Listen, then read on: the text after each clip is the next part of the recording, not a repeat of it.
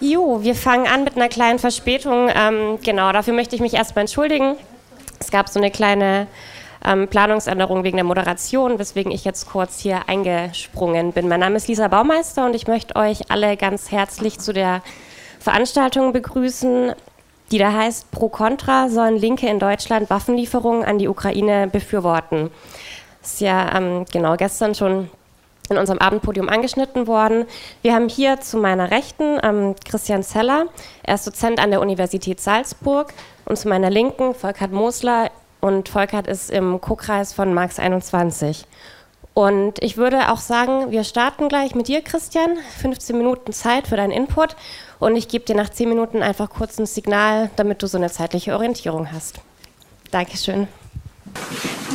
Ja, danke für die Einladung, danke auch für die Organisierung dieses, dieses, dieser Diskussion. Danke auch für die Breite der, eigentlich der gesamten Veranstaltung, was ich sehr wichtig finde. Ich finde auch gut, dass wir hier. Äh, ah, Entschuldigung. Dass wir, ich finde auch gut, dass wir hier kontrovers äh, und natürlich auch solidarisch äh, unterschiedliche Positionen austauschen. Ich versuche meine Position in fünf Punkten äh, kurz äh, klar zu machen. Ich beginne mit einem ganz konkreten Einstieg. Und zwar, ich war vor äh, vier Wochen, ein paar Tage in Lviv, in Lviv, in der Ukraine. Und da gab es ein Treffen, ein Solidaritätstreffen, organisiert von der äh, politisch-demokratisch-sozialistischen äh, Organisation Sozialny Ruch. Das war ein internationales Treffen eigentlich der Solidarität äh, europäischer äh, Linker mit dem ukrainischen Widerstand gegen die russische imperialistische Besatzung. An diesem Treffen nahmen äh, Personen aus unterschiedlichen Ländern Europa teil. Und was mich vor allem äh, beeindruckt hat, ist, wer von der ukrainischen Seite teilnahm. Da nahmen Delegierte teil von allen wesentlichen großen Gewerkschaften, Bergbau, Eisenbahn, Gesundheitswesen, verschiedene NGOs, beispielsweise auch eine NGO, die sich für die Rechte der Roma äh, äh, einsetzt, verschiedene feministische Organisationen. Und allen Anwesenden war absolut klar, es war absolut unmissverständlich, dass sie sich einreihen in den Widerstand der ukrainischen Bevölkerung, der ukrainischen Armee, der bewaffneten Kräfte gegen die Besatzungstruppen äh, des russischen Imperialismus.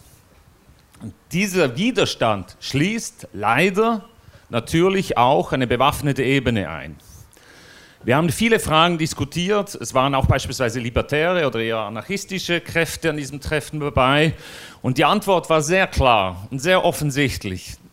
Wenn es ihnen nicht gelungen wäre, Ende März die russischen Truppen aus, aus Kiew und aus anderen Regionen zu vertreiben, würden einige der Gesprächspartnerinnen vielleicht gar nicht mehr mit uns zusammensitzen. Schlicht und einfach, weil sie nicht mehr leben würden.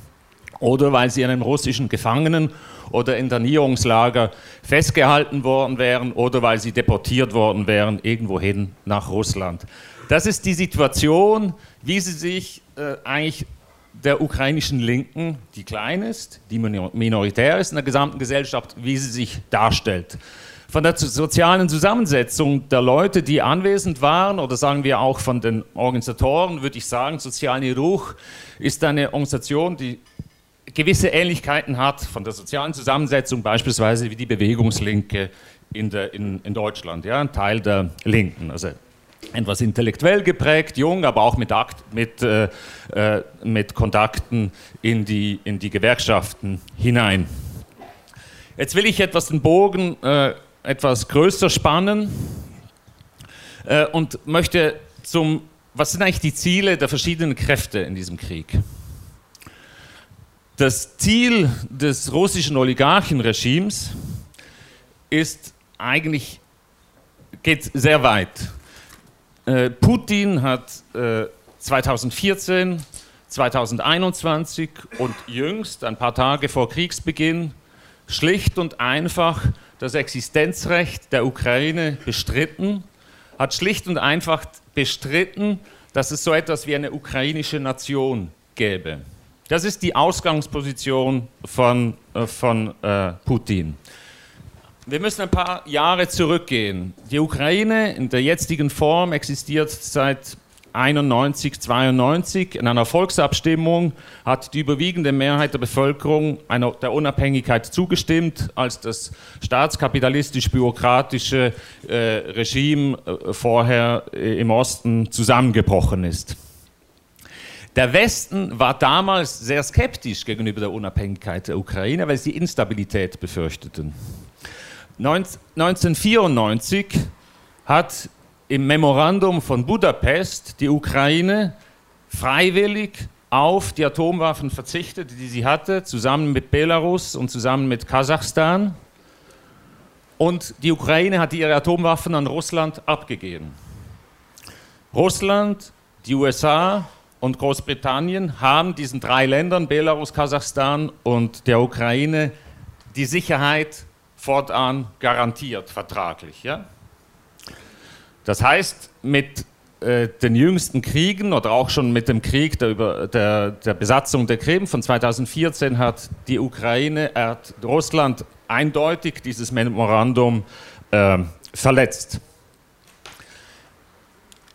Die Ukraine hat im Laufe der Zeit unterschiedliche äh, Regierungskonstellationen gehabt. Da gehe ich jetzt nicht im Detail drauf ein. Natürlich war ein wesentliches Ereignis war die sogenannte Maidan-Erhebung oder Revolution oder Revolte. Das war grundsätzlich eine demokratische Revolution, die allerdings dann nachher abgewürgt wurde, umgeleitet wurde, äh, wo dann andere Teile der Oligarchie dann letztlich sich oben aufschwingen konnten und bisherige Teile der Oligarchie, die eher russlandfreundlich waren, äh, äh, in die, äh, praktisch in die Marginalität und eine weniger starke Bedeutung drängen konnte. Russland hat diese Entwicklung nicht akzeptiert, hat auch die Orientierung eines zunehmenden Teils der Bevölkerung Richtung Europa, Richtung die EU nicht akzeptiert. Wir wissen, dass anschließend Russland die Krim besetzt hat und dann recht, also kurz darauf auch die Rebellen im Donbass, in Donetsk und Luhansk militärisch unterstützt hat, teilweise auch mit eigenen Truppen. Wir erinnern uns vielleicht auch noch, dass im Juni oder Juli 14 ja ein malaiisches Flugzeug, ein Verkehrsflugzeug abgeschossen wurde mit russischen Waffen aus dem Gebiet der Ukraine. Diese Republiken, die da entstanden sind, die Volksrepubliken Donetsk und Luhansk, werden sind äh, autoritäre Gebilde, hochgradig gewerkschaftsfeindlich und eigentlich auch betrieben von einer antisemitischen Führungsklicke. Das lässt sich beweisen, zeigen an vielen Aussagen des entsprechenden Personals. Jetzt Sprung in die Gegenwart. Der Krieg, äh, der am 24. Februar begonnen wurde, war am Anfang ein Blitzkrieg mit dem Ziel, weite Teile der Ukraine zu besetzen und die Regierung auszuwechseln. Das war auch erklärtermaßen das Ziel, das heißt, einen Regime-Change durchzusetzen. Dieses Ziel ist bekanntlich gescheitert. Warum ist es gescheitert? Weil die Ukraine einen wesentlich stärkeren Widerstand leistete, als das Putin erwartete. Und was interessant ist, ist, dass dieser Widerstand auch wesentlich stärker war oder ist als alle westlichen Regierungen erwartet haben. Zur Erinnerung, sowohl die US-Regierung wie die, Groß die Regierung aus Großbritannien hat Zelensky unmittelbar nach Kriegsbeginn angeboten, aufzugeben und ihm sicheres Geleit aus dem Land zu garantieren. Ja? Das heißt, auch der Westen ist davon ausgegangen, dass die, Ukraine eigentlich sehr schnell äh, zusammenbrechen werde. Das ist nicht passiert. Und erst dieser Widerstand aus der Bevölkerung, dieser überraschend starke Widerstand der Ukraine, hat die Frage der Waffenlieferungen für diesen Widerstand erst gestellt. Ja? Wo jetzt die westlichen Regierungen vor dieser Frage standen, dann äh, von März an, unterstützen sie die Ukraine, unterstützen sie nicht. Mittlerweile ist der Krieg in eine andere Phase getreten und ist hat den Charakter eines Art Abnutzungskrieges angenommen, wo die russische Armee strukturell natürlich überlegen ist durch ihre enorme Feuerkraft, durch ihre Artilleriekraft, die sie seit Jahrzehnten aufgebaut haben, was eine traditionelle Stärke der russischen Armee ist. Das heißt, äh, die Ziele, die grundsätzlichen Ziele von Russland sind eben noch dieselben, wobei unmittelbar hat Russland, das haben Sie auch erklärt, die, das Ziel jetzt den gesamten Osten und den gesamten Süden des Landes der Ukraine zu besetzen und damit auch den Zugang zum Schwarzen Meer äh, äh, zu, zu besetzen und der Ukraine den eigenen Zugang zu, äh, zu äh, abzuschneiden. Und letztlich ist das Ziel des russischen Imperialismus, jede eigenständige ökonomische Entwicklung oder jede Entwicklung, die unabhängig von Russland ist, äh, letztlich zu verhindern. Wie viel Zeit haben wir? Sehr gut. Jetzt, was sind die Ziele des Westens? Es wird oft in der Linken argumentiert, eigentlich habe der Westen diesen Krieg provoziert durch die Osterweiterung der NATO. Erinnern wir uns, die relevante Osterweiterung der NATO in diesem Gebiet wurde 2004 abgeschlossen. Nachher kamen nur noch äh, kleine Balkanländer dazu, die aber jetzt für diesen Konflikt irrelevant sind. Es stand nicht zur Diskussion akut, dass die Ukraine der NATO beitreten würde. Hat niemand, hat, hat keine Stelle in der NATO gesagt, dass das unmittelbar anstehe. Ich, das heißt, diese militärische Einkreisung, die ist dann Phantom äh, wo, äh, gegenüber Russland. Der Westen hat sehr wohl eine Verantwortung für die Entwicklung, die würde ich aber anders ansiedeln. Die ist eher im ökonomischen Bereich. Mit dem Zerfall der bürokratisch-staatskapitalistischen Regimes hat das westliche Kapital begonnen, diese Regionen ökonomisch zu erschließen, aber auf eine Weise, die hochgradig ungleich war und die je, die, die ungleiche Entwicklung zwischen den Ländern und in den Ländern systematisch vorangetrieben hat. Äh, hat eine Entwicklung gestützt, die auf eine Rohstoffökonomie hinaus, hinauslief und hat letztlich auch Interesse gehabt, weil das natürlich eine grundsätzlich instabile Entwicklung ist, dass es starke Akteure in Russland gibt, die die Sicherheit gewährleisten, die die Stabilität gewährleisten. Und in diesem Sinne hat das Putin-Regime durchaus auch, war lange Zeit im Interesse des Westens, weil Putin war ein äußerst zuverlässiger äh, Schlossherr, der für Ordnung im eigenen Einflussbereich gesorgt hat, auch im Sinne des Westens. Gerade beispielsweise das deutsche Kapital hat systematisch begonnen, Russland zu erschließen. Äh, äh, Automobil, Maschinenbau, äh, große äh, Konzerne. Gleichzeitig ist das fossile Kapital Deutschlands, aber auch überhaupt des Westens sehr stark mit dem russischen fossilen Kapital verbunden. Aus diesem Grund auch, haben auch Teile des westlichen Kapitals, und da würde ich das Deutsche vor allem dazu zählen, keinen, kein fundamentales, substanzielles Interesse daran, dass die Instabilität zunimmt. Darum sind, ist auch gerade das deutsche Kapital jetzt in der Waffenfrage wesentlich vorsichtiger, abwartender als beispielsweise die USA oder Großbritannien, weil sie eben eigene Interessen haben und der russische Markt natürlich ungleich wichtiger ist als der ukrainische Markt, schon rein zahlenmäßig. Was ist jetzt äh, zum Schluss äh, oder vorletzten Schluss, was ist der Charakter dieses Krieges? In jedem Krieg kommen natürlich unterschiedliche Dimensionen zusammen. Ja?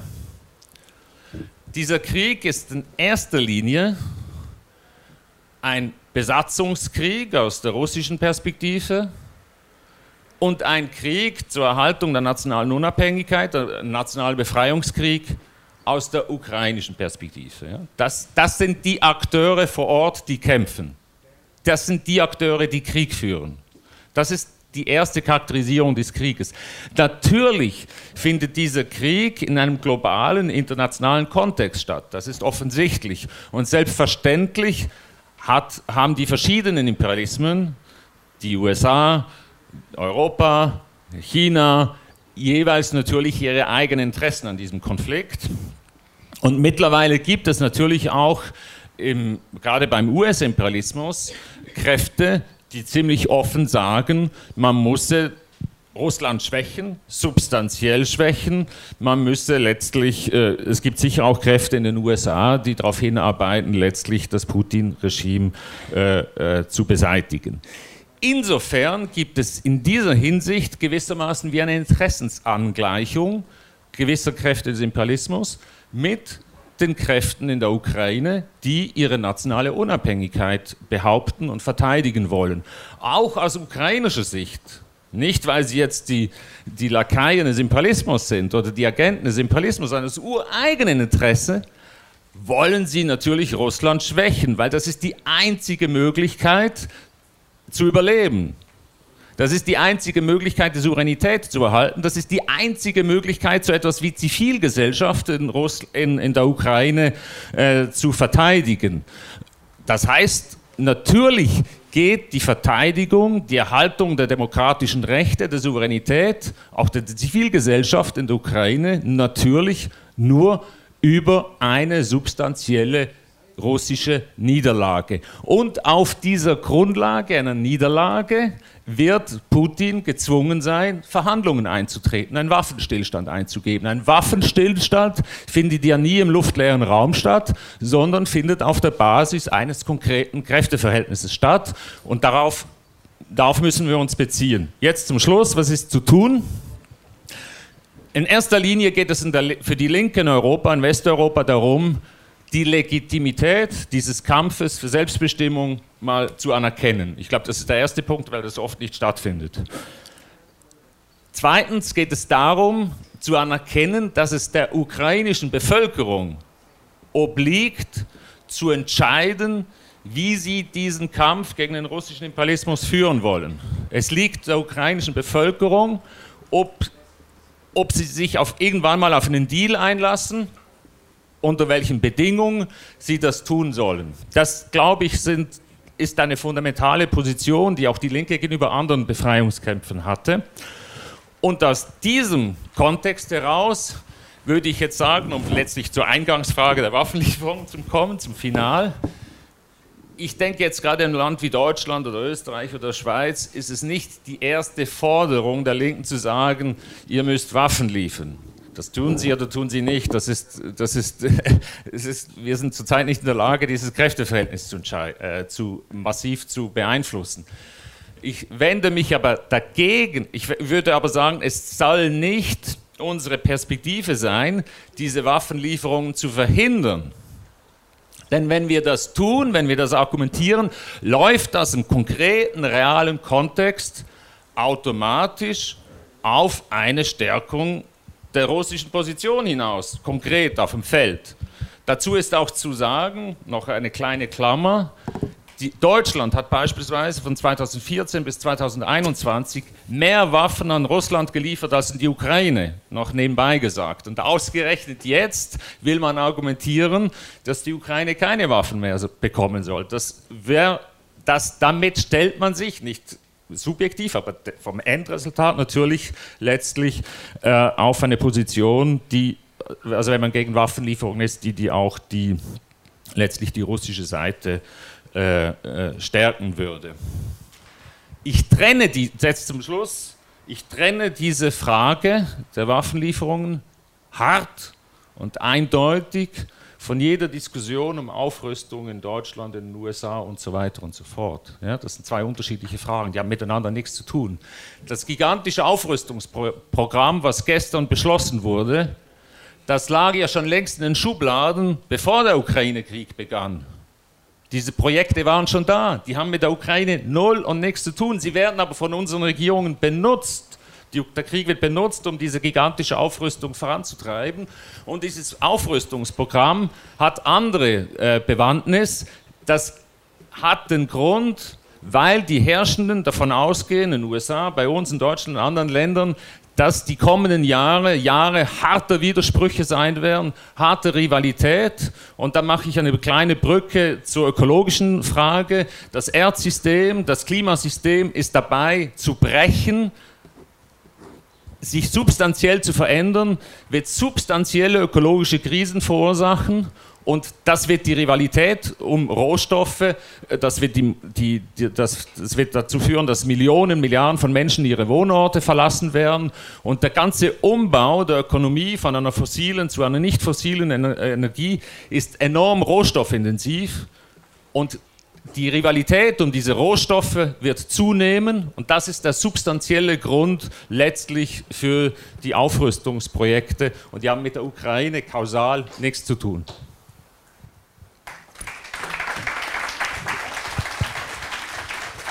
Okay. Hallo, hallo. Ja. Ähm, genau, Christian, vielen Dank für deine Worte und an der Stelle würde ich direkt ja. an dich übergeben, Volkert. Ich muss bei dem Thema aufstehen, verzeiht mir, es regt mich so auf, ich kann nicht sitzen dabei. Ähm, die, äh, äh, ich, ich werde mal äh, vorweg äh, sagen, dass ich äh, mit äh, den äh, einleitenden Punkten, Thesen äh, von Chris einverstanden bin, wo er sagt, äh, die, wir sind Teil des Widerstandes des ukrainischen Volkes. Das sind wir, das müssen wir sein, äh, unter Einschluss von bewaffnetem Widerstand. Auch das finde ich richtig. Ähm, dann äh, Putins Kritik äh, leugnet das Selbstbestimmungsrecht, äh, ist ein großrussischer Ausdruck des großrussischen äh, Chauvinismus. Auch das unterzeichne ich. Also eine ganze Reihe von Ausgangsbedingungen, die der Chris äh, genannt hat, kann ich voll unterzeichnen. Die Frage ist äh, dann allerdings äh, nach äh, der Frage des, also die, die entscheidende Frage, wo ich mich aber unterscheide, ist in der Bezeichnung der Charakter dieses Krieges als einen nationalen Befreiungskrieg. Und da möchte ich ein bisschen ausholen. Ähm, es gab, ähm, die Rosa Luxemburg hat 1915 Folgendes gesagt. In der Ära dieses entfesselten Imperialismus kann es keine nationalen Kriege mehr geben. Die nationalen Interessen dienen als Täuschungsmittel, um die arbeitenden Volksmassen ihrem Todfeind, dem Imperialismus, dienstbar zu machen. Sie sagt, nationale Befreiungskampf interessiert uns nicht. Wir sind für Klassenkampf. Wir sind für internationalen Klassenkampf, für den Sturz des Kapitalismus. Alles andere ist ein Ablenkungsmanöver. So, sie hat natürlich aus der Sicht des, einer Frau, äh, einer, einer Sozialistin, Marxistin gesprochen, die mitten in einem imperialistischen großen Land, nämlich Deutschland, gelebt hat damals äh, und aus dieser Sicht diese Sätze gesagt. Und da war es auch völlig richtig. Ja. In Deutschland wurde von einem nationalen Befreiungskampf ges gesprochen, was äh, natürlich eine völlige Verkehrung äh, war. Uns ging um imperiale Interessen und nicht um Befreiung Deutschlands.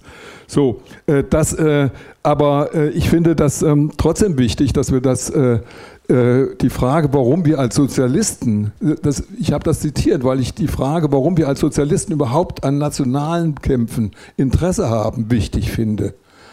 Äh, weil äh, das setze ich überhaupt nicht als selbstverständlich voraus und möchte mich da auf die zwei Punkte von äh, den Genossen Lenin stützen, der in dieser Frage ein sehr guter Ratgeber ist. Ich kann es immer nur empfehlen, seine Schriften zur nationalen Frage zu lesen. Man findet immer wieder Neues und äh, Anregendes. Und er geht von zwei Punkten aus. A, das Selbstbestimmungsrecht der äh, Völker. Das heißt, er sagt unter allen Umständen und immer sind wir für ein freiwilliges Zusammenleben von Völkern. Schweiz, prima, drei Völker freiwillig zusammen, alles gut. In dem Augenblick, wo einer von den Partnern sagt, ich will nicht mehr, dann muss es wie in der Ehe, sagt Lenin, das Recht auf Scheidung geben. Das Recht auf Scheidung ist ein demokratisches Recht, hat auch mit Sozialismus nichts zu tun erstmal, ähm, das unter allen Umständen als demokratisches Recht respektiert werden muss. Ähm, aber er macht dann eine Einschränkung. Wann, unter welchen Umständen, für das Recht auf Scheidung sein, heißt ja nicht, dass man immer für die Scheidung ist. Also da ist äh, ein wichtiger Unterschied. Das heißt, er sagt dann, es gibt eine Einschränkung, warum, wann wir als Sozialisten äh, die Scheidung befürworten und den nationalen Unabhängigkeitskampf befürworten. Und das ist äh, die Bedingung, dass es sich um einen antiimperialistischen Krieg handelt, einen antiimperialistischen Kampf. Äh, und damit das Ziel der Sozialisten auch gleichzeitig ausgesprochen, wenn die großen imperialistischen Mächte geschwächt werden oder eine große imperialistische Macht geschwächt wird, dann dient das dem Befreiungskampf des internationalen Proletariats. Insofern, wir haben den gleichen Gegner und die Schwächung des eigenen Imperialismus, der imperialistischen Mächte überhaupt, äh, ist im Interesse äh, des proletarischen sozialistischen Internationalismus. Also das ist die Einschränkung, die er macht. Ähm, und äh, äh, Leni macht dann einen Vergleich und versucht dann zu sagen, ja, das ist aber nicht so leicht zu sagen, wann ist es denn ein nationaler Befreiungskampf? Nicht jeder, der behauptet, er ist einen nationalen Befreiungskampf, ist auch Teil eines antiimperialistischen Lagers.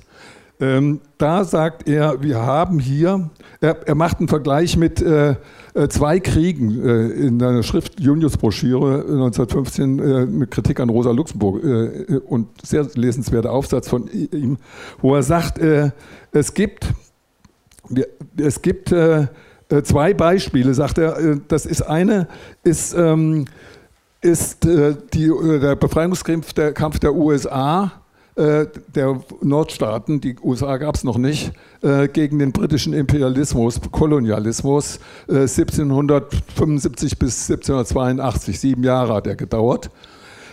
und er sagt, interessanterweise, auf der Seite der antikolonialen Kräfte äh, der Nordstaaten haben zwei imperialistische Mächte mitgekämpft. Das waren Frankreich und Spanien. Die hatten selber noch Kolonien zu dem Zeitpunkt in äh, Russland, äh, in Russland, in den USA, in den Südstaaten, Flo äh, Louisiana und, ähm, und Florida. Das waren spanische, französische Kolonien. Und die haben deshalb den äh, äh, Befreiungskampf unterstützt, weil sie sagten, das kann uns im Kampf gegen unseren Konkurrenten, den Imperialismus britischer Art, äh, nur nützen. Ähm, da sagt der Lenin dazu, ähm, das Gegenteil von dem, also, da sagt der Lenin dazu, ähm, die Unabhängigkeit der Staaten, äh, Entschuldigung, äh, wir haben hier einen äh, nationalen Befreiungskrieg, äh, wo der imperialistische Wettstreit äh, kein bedeutendes Element ist, dass äh, ein, ein, ein Element erscheint, das keine Bedeutung hat. Das heißt, dass die Tatsache, dass jetzt mehrere imperialistische Mächten gleichzeitig Krieg führen, sagt, bestimmt den Charakter dieses Krieges nicht. Es ist primär ein nationaler Unabhängigkeitskampf und die Geschichte hat ihm recht gegeben, nämlich die beiden äh, imperialistischen Mächte Spanien und Frankreich haben kurze Zeit später ihre Kolonien in Südstaaten verloren. Es hat sie, der, die Stärkung des antiimperialistischen Lagers in dem Fall in den Nordstaaten hat äh, sie demnächst dann als nächstes das Haupt gekostet. Also es waren kein die waren nicht die Sieger, die, die, die Verlierer, äh, die, die Gewinner, Frankreich und Spanien waren sozusagen die zweiten Verlierer. Äh, dieses Krieges.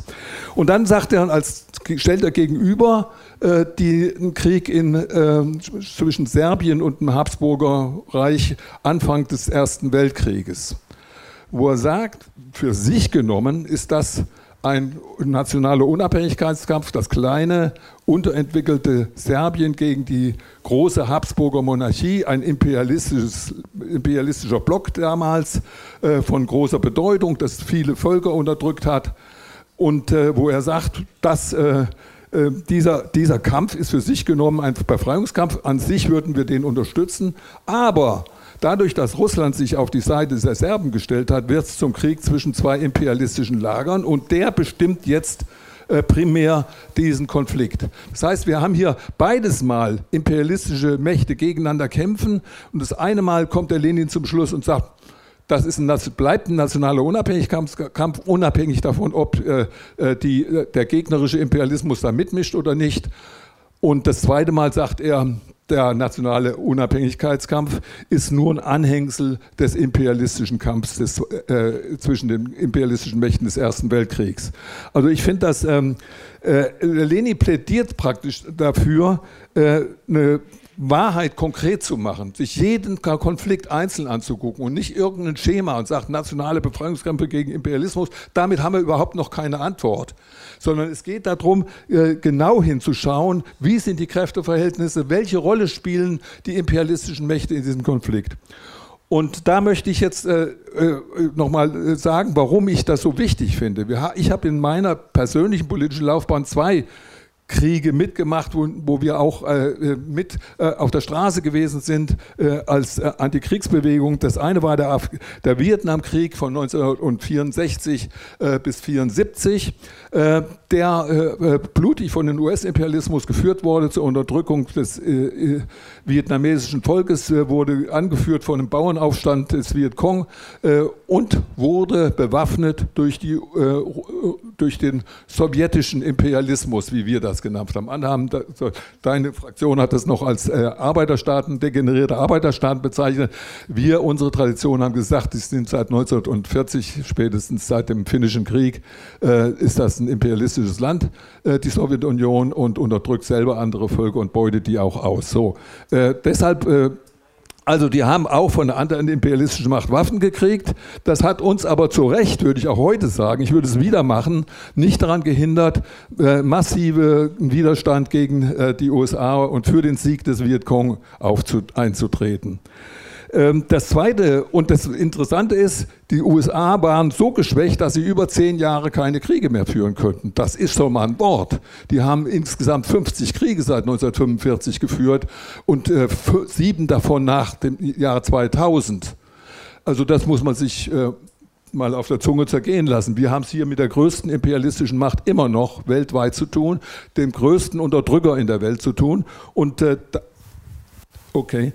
Ähm, und äh, das heißt, ähm, das äh, äh, hat ihre Armee und ihre, die Armee so geschwächt, dieser, diese Niederlage, äh, dass sie äh, erst 1986, glaube ich, in der kleinen Insel Grenada äh, irgendwo im Pazifik eingegriffen haben und dort eine Regierung gestürzt haben. Das war die erste Militärintervention über zehn Jahre nicht. Ja. Das Gleiche haben wir beim Afghanistan-Krieg Russlands und im Einmarsch Russlands in Afghanistan gehabt, 1979 bis 1989. Dort äh, haben die Russen eine schwere Niederlage gehabt. Sie haben 50.000 Tote gehabt, noch doppelt so viel Verletzte gehabt. Sie haben einen blutigen Preis gezahlt und sind mit hängenden Köpfen äh, zurückgegangen. Die, äh, die, sowjetische Armee war so demoralisiert, dass Gorbatschow sie nicht in der DDR einsetzen konnte. Es sind nicht die blauen Augen Gorbatschows, die äh, die friedliche Revolution äh, ermöglicht haben in der DDR, sondern der heldenhafte Widerstand der Mujahideen. Mag keiner hören in Deutschland, würde ich sagen, aber das ist Realität. Die, die sowjetische Armee war anders als 1968 in Prag oder 1953 in der, der DDR nicht einsatzfähig im großen Stil, um ganz Osteuropa zu knebeln und zu unterdrücken. Äh, das war eine Folge der Niederlage des russischen Imperialismus in Afghanistan. Positiv, prima. Äh, und ich denke mir, jetzt müssen wir fragen, was ist in, äh, womit haben wir es denn in, ähm, mit welchem Krieg haben wir es denn in der Ukraine zu tun? Und da würde ich sagen, es handelt sich, ähm, ich habe ja nicht mehr so viel Zeit, den nationalen Befreiungskampf ist überlagert von einem interimperialistischen Kampf, wo ich sage, der, du hast, Chris, du hast vorhin gesagt, die kriegsführenden Mächte seien die Ukrainer und die Russen.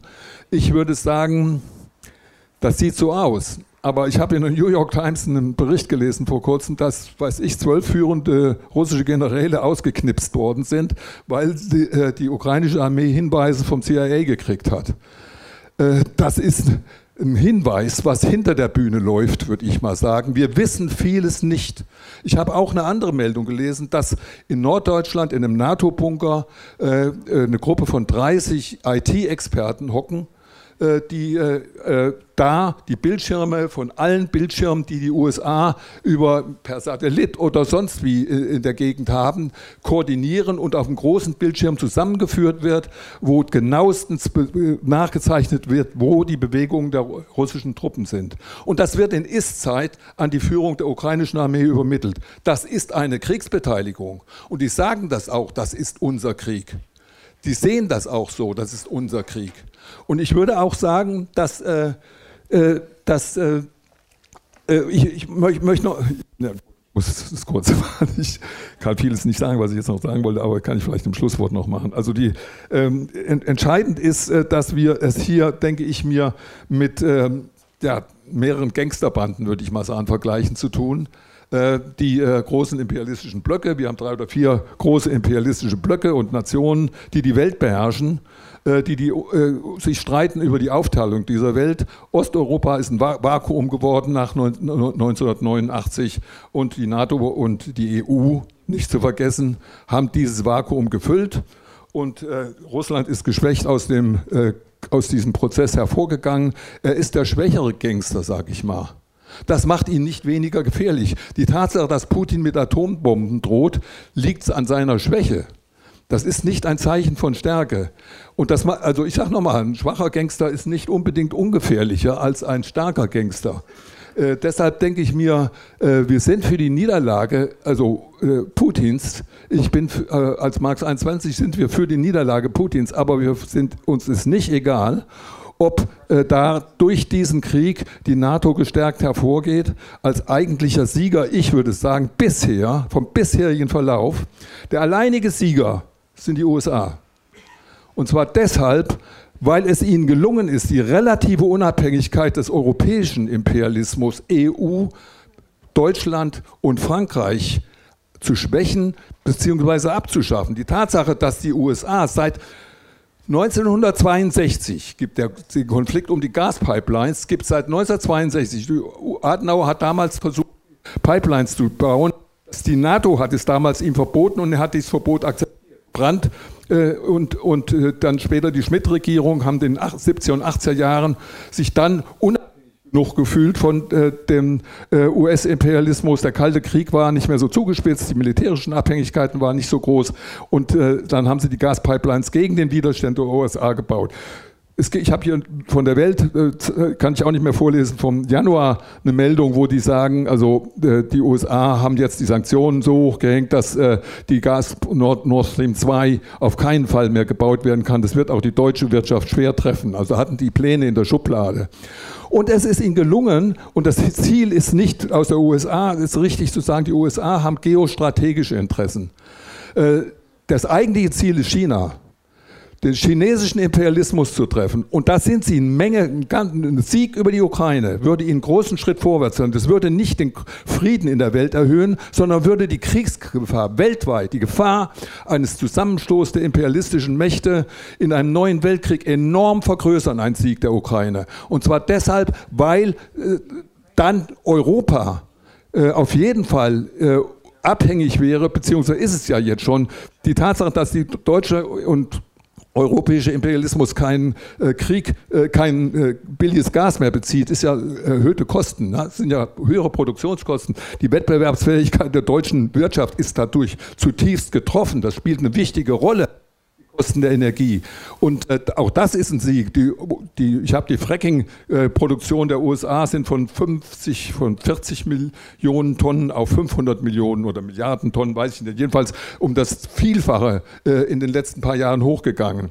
Und sie verkaufen uns das teure Fracking-Gas. Das ist ein Sieg des US-Imperialismus. Und wir sehen bei allen Entscheidungen im Augenblick, Deutschland und Frankreich reihen sich ein wieder hinter dem US-Imperialismus und der droht äh, da mit dieser neuen Macht und mit dem eingereihten deutschen und französischen Imperialismus China anzugreifen. Und ich sage mal, ja, ich sage noch äh, äh, zum, zu, ich, ich, ich mache vielleicht dann im Schlusswort, aber ich möchte äh, sagen, wir sind für den Sieg äh, für, für, einen, für einen Widerstand, den, äh, äh, ich würde sagen, die sollte aber mit Mitteln des Klassenkampfs geführt und nicht mit Mitteln eines anderen Imperialismus oder den man den anderen Imperialismus mit ins Land holt. Wenn es um Zelensky ginge, wäre ja die NATO längst drin in dem Krieg. Also da hätten wir schon längst den Weltkrieg, wenn Zelensky nachging.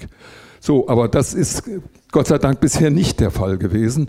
Und wie ich dich verstanden habe, hast du, das würde ich gerne mal hören, wie du das hältst, was, also was du von den Forderungen von Zelensky hältst. Ja, ob de, de, denn also für den, für den Sieg der Ukraine gegen Russland wäre es natürlich gut, wenn die eine flugfreie Zone hätten. Wäre prima. Ja, dann können die ukrainische Armee einen Durchmarsch machen. Aber da sind wir dagegen, weil wir sagen, das führt zu einem neuen Krieg und es führt zur Stärkung des Imperialismus. Die Niederlage des schwächeren Gangsters, die wünschen wir uns. Aber wir wünschen uns nicht den Sieg des stärkeren Imperialismus und Gangsters. Danke.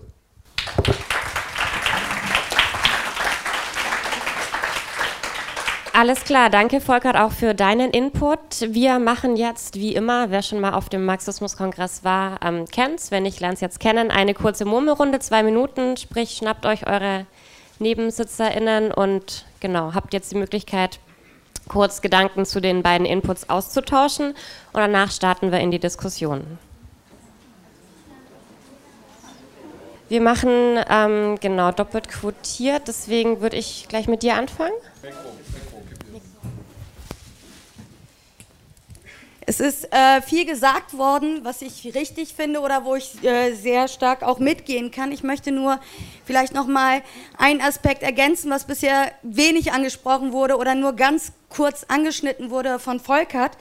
Also es wurde gesagt, es ist ein Kampf gegen die Ukraine, es ist ein Angriffskrieg Russlands gegen die Ukraine. Dagegen müssen sich die Ukrainer verteidigen. Es wurde gesagt, es ist ein Kampf um die Ukraine, nämlich zwischen dem Westen, der EU und den USA auf der einen Seite und zwischen Russland.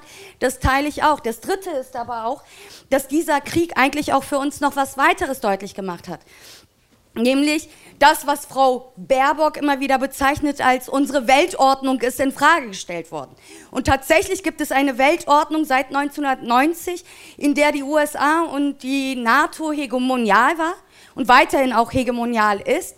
Aber es gibt halt einen neuen Schritt. Es gibt neue große Weltmächte wie Russland, China, die jetzt auch sagen, wir wollen unsere Interessen militärisch durchsetzen können.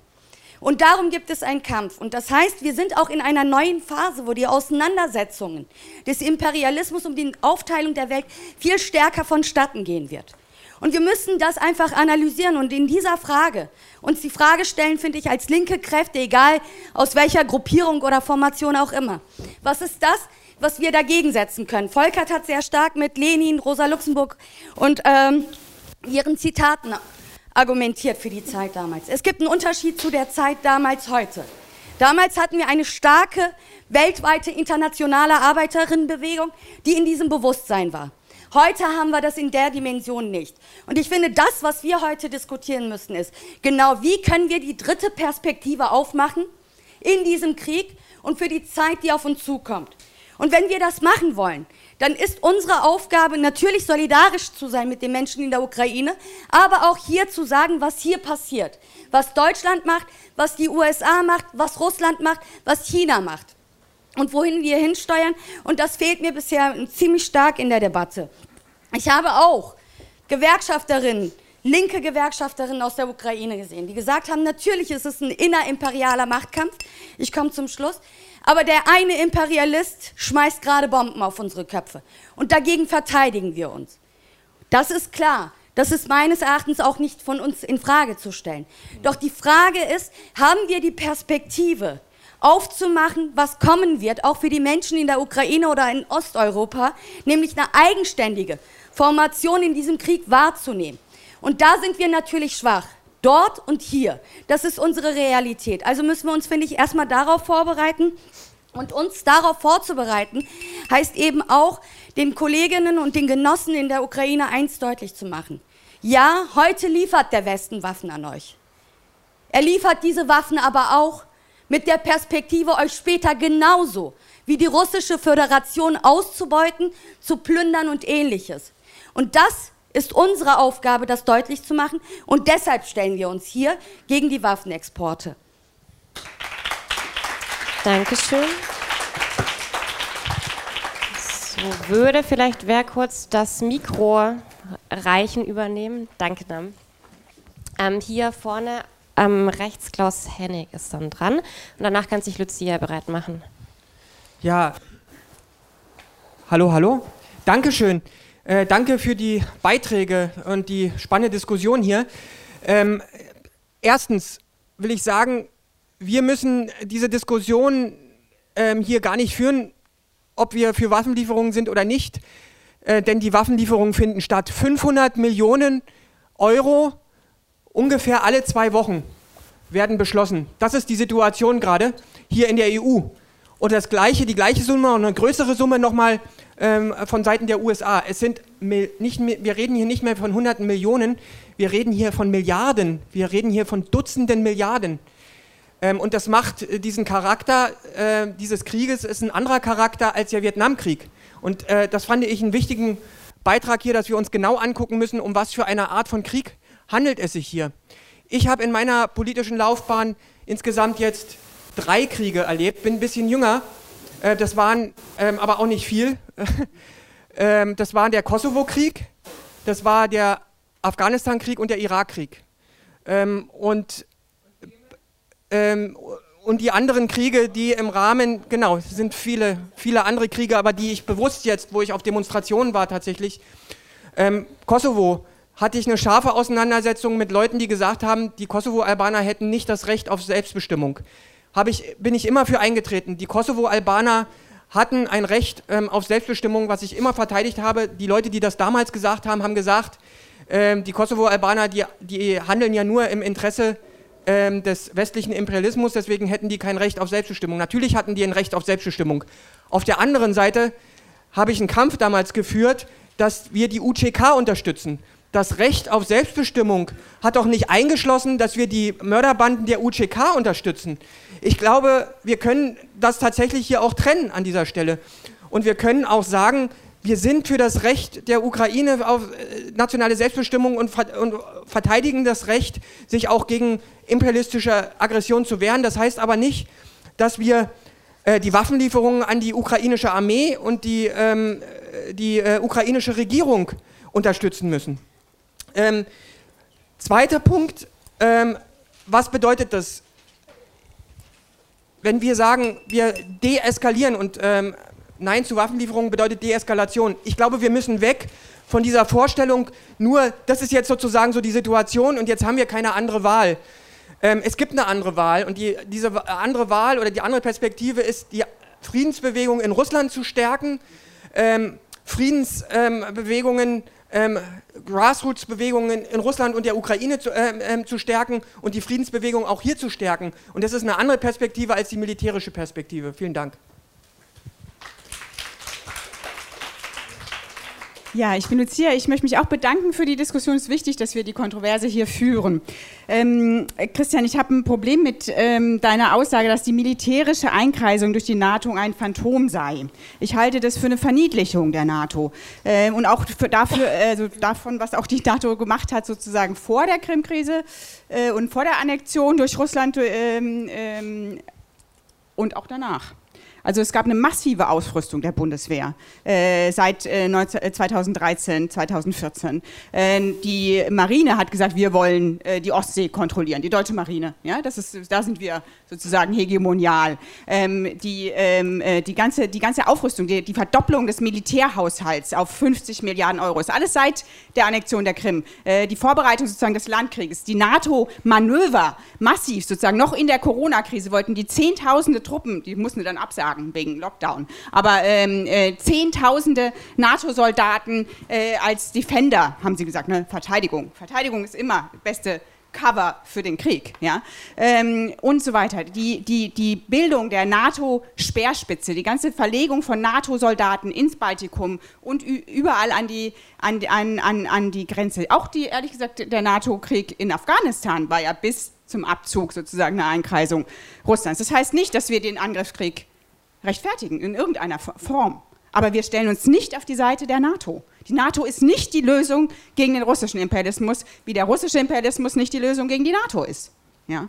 Ähm, und äh, das finde ich wichtig, dass wir, das, äh, äh, ähm, dass wir da unseren, ähm, unserer Regierung sagen, nein, wir sind gegen die Waffenlieferungen die stattfinden. Wir sind gegen die Waffenlieferungen. Die Panzerhaubitzen, die geliefert werden, sind offensive Waffen. Die, die schießen 40 Kilometer hinter die eigenen Linien, hinter die fremden Linien, meine ich. Ähm, jetzt ist die Frage, wer entscheidet eigentlich über, wann Schluss ist mit dem Krieg? Entscheidet das, entscheiden das die Versammlungen in Lviv, die die Selbstverteidigung organisieren, berechtigterweise? Sind sozusagen die, die, äh, die Gewerkschaften und NGOs und äh, linken Kräfte? Können die sagen, wir, wir machen Schluss oder entscheidet es die Zelensky-Regierung mit der NATO? Und das ist der Fall. Das ist genau der Fall, weil die haben gesagt, Kuleba, der Außenminister von äh, der Ukraine, hat gesagt, die Kriegsziele entwickeln sich. Erst wollten wir nur den, sozusagen die Sachen bis zum 24. Februar, die Russen dahinter wieder drängen. Jetzt wollen wir die Krim und äh, de, äh, Luhansk und Donetsk zurückerobern. Und das ist ein blutiger Krieg auf Kosten der ukrainischen Bevölkerung mit äh, Tausenden von Toten äh, ähm, in, in, in der Ukraine. Und ich glaube, die Alternative, worüber hier wenig gesprochen ist, was Volkert gesagt hat, den Kampf mit Klassenkampfmitteln zu führen, was passiert ist, was unter der Hand passiert ist, ist, dass eine massive Befehlsverweigerung der belarussischen Armee gegeben hat, die sich geweigert haben, die Soldaten geweigert haben, an der Seite Putins in den Krieg zu ziehen. Das wird hier überhaupt nicht diskutiert. Es gibt Massenproteste in Kasachstan gegen den kasachischen Verbündeten von Putin und es gibt äh, auch Proteste in Russland gegen diesen Krieg. Und es gab jetzt kommunistische Abgeordnete in Regionaldumas, die aufgestanden sind in den Dumas gegen äh, Atomerschlag, äh, für den Abzug der Truppen, obwohl ihre eigene Führung der kommunistischen Partei den Krieg unterstützt. Und das sollten wir unterstützen. Und deswegen sollten wir hier auf die Straße gehen, um denen ein Zeichen der internationalen Solidarität zu geben, dass es Alternativen zu NATO und zu Putin gibt. Danke. Kannst du das Mikro ihm geben? Dem in den bunten T-Shirt. So, ganz kurz bevor du loslegst, ich würde jetzt in dem nächsten Redebeitrag noch Wortmeldungen nehmen und danach ähm, geht es dann in die Schlusswortrunde. Ähm, Christian, du hast äh, gesagt, es geht erstmal darum, die Legitimität des Widerstands anzuerkennen. Äh, und soweit ähm, gehe ich äh, absolut mit. Also die Legitimität auch des bewaffneten Widerstands äh, von Ukrainern gegen diese Invasion anzuerkennen. Ich glaube, da haben wir gar keine Differenz. Aber die Frage ist, ob daraus äh, zwangsläufig eine bestimmte Haltung zur Frage der Waffenlieferung folgert. Und ich denke, das Recht auf Selbstverteidigung anzuerkennen, schließt nicht zwingend ein, äh, dass wir für Waffenlieferungen ähm, eintreten müssen.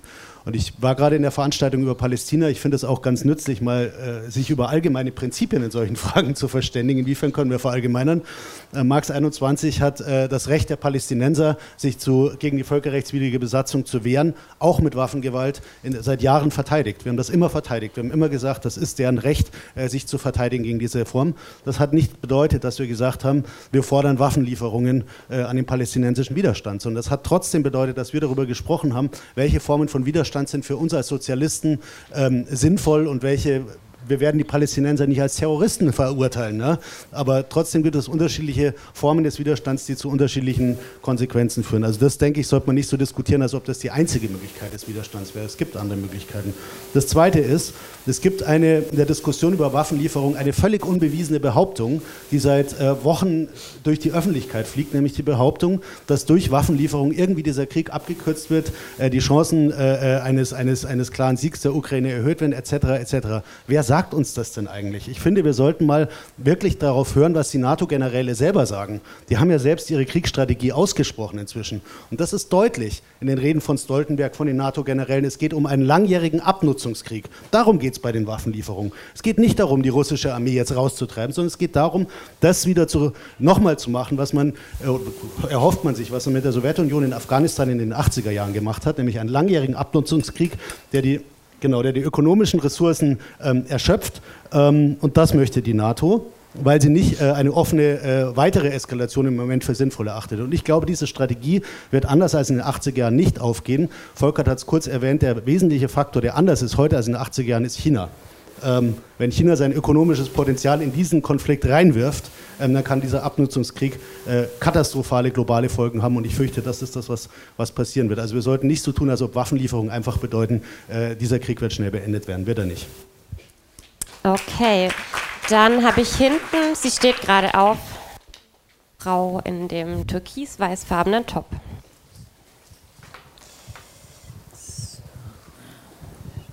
Dankeschön. Äh, ich grüße alle an natürlich die Debatte. Eine starke Debatte, man kann vieles zustimmen in jedem Beitrag. Aber trotzdem am Ende ist es wichtig, dass wir immer gesagt haben, nicht weder Washington noch Moskau, stopp, wir kommentieren über NATO und wir sagen, was die da oben machen. Wir haben gesagt, weder Washington noch Moskau, sondern internationaler Sozialismus. So, obwohl ich beide Beiträge gut finde, danke Volkart für interessante Sachen, trotzdem fehlt es auf, dass du ukrainische Menschen, Kämpfer, Handelnde mit eigener Agency nichts erwähnt, weil Chris gesagt hat, dass es ein äh, Treffen gab zwischen Gewerkschaftler hier und Aktivisten, die gehört haben in Lviv, dass Transaktivisten, Queer-Aktivisten, Roma-Aktivisten alle wollen dieser Waffen. Und es ist wirklich wichtig, dass es nicht unser Krieg, wo wir hier sitzen und gut gemütlich miteinander diskutieren können. Es fallen die Bomben. Ich habe in der letzten Diskussion gehört, wir dürfen uns nicht emotionalisieren lassen. Es tut mir leid. Die Leute, die gar kämpfen gegen Bomben, äh, zum Beispiel nehmen wir unsere Diskussion, unsere Sorge über die Weizen und Sonnenblumenöl in der Welt. Gibt es keine ArbeiterInnen da? Die Leute, die die Sonnenblumen in Flaschen machen, die Bahnarbeiter, die das hin und her machen, die Medizin liefern über die Frontlinie hinaus, manchmal die Welt, deren Leben dabei verlieren, die sind unsere nationalen Alliierten. Und es regt mich tierisch auf, das sind so viele linken Treffen hier, dass das nicht gesehen wird. Deswegen wird Ukrainerin diskutiert, ja, die haben das Recht auf Widerstand. Es interessiert den mit aller Recht nicht, dass irgendwelche Linken im Westen sagen, die haben das Recht auf Widerstand. Die wollen einen erfolgreichen Widerstand haben. Linken sagen, Waffen machen die Lage noch schlimmer. Die sagen, Putins Armee würde schon in Kiew sein, wenn die nicht die Waffen bekommen hatten. Die kriegen die von Kriminellen, von Mafia und vor allem die kriegen die von NATO. Es macht die nichts zum Kriminelle, Mafia oder NATO. Es tut mir leid. Ich wollte ein bisschen mehr sagen. Mark Serwotta, ein Gewerkschaftler aus Großbritannien, die sechstgrößte Gewerkschaftler, sagte, wir machen, nehmen große Gefahr auf uns, wenn wir kommentieren die interimperialistische Gefahr, die wir erkennen und nicht zusammenstehen mit Millionen von Ukrainerinnen, die Widerstand leisten. Das ist unsere Aufgabe. Ich möchte nur eins sagen, Feministinnen an der Waffe in Ukraine haben einen sehr beeindruckenden Text geschrieben zu Feministinnen und Sozialisten, die hier leben. Die sagen, bitte keine Waffen, nicht von NATO, ist zu gefährlich, es könnte ein dritter Weltkrieg. Die sagen, wer spricht hier bitte sehr mit uns?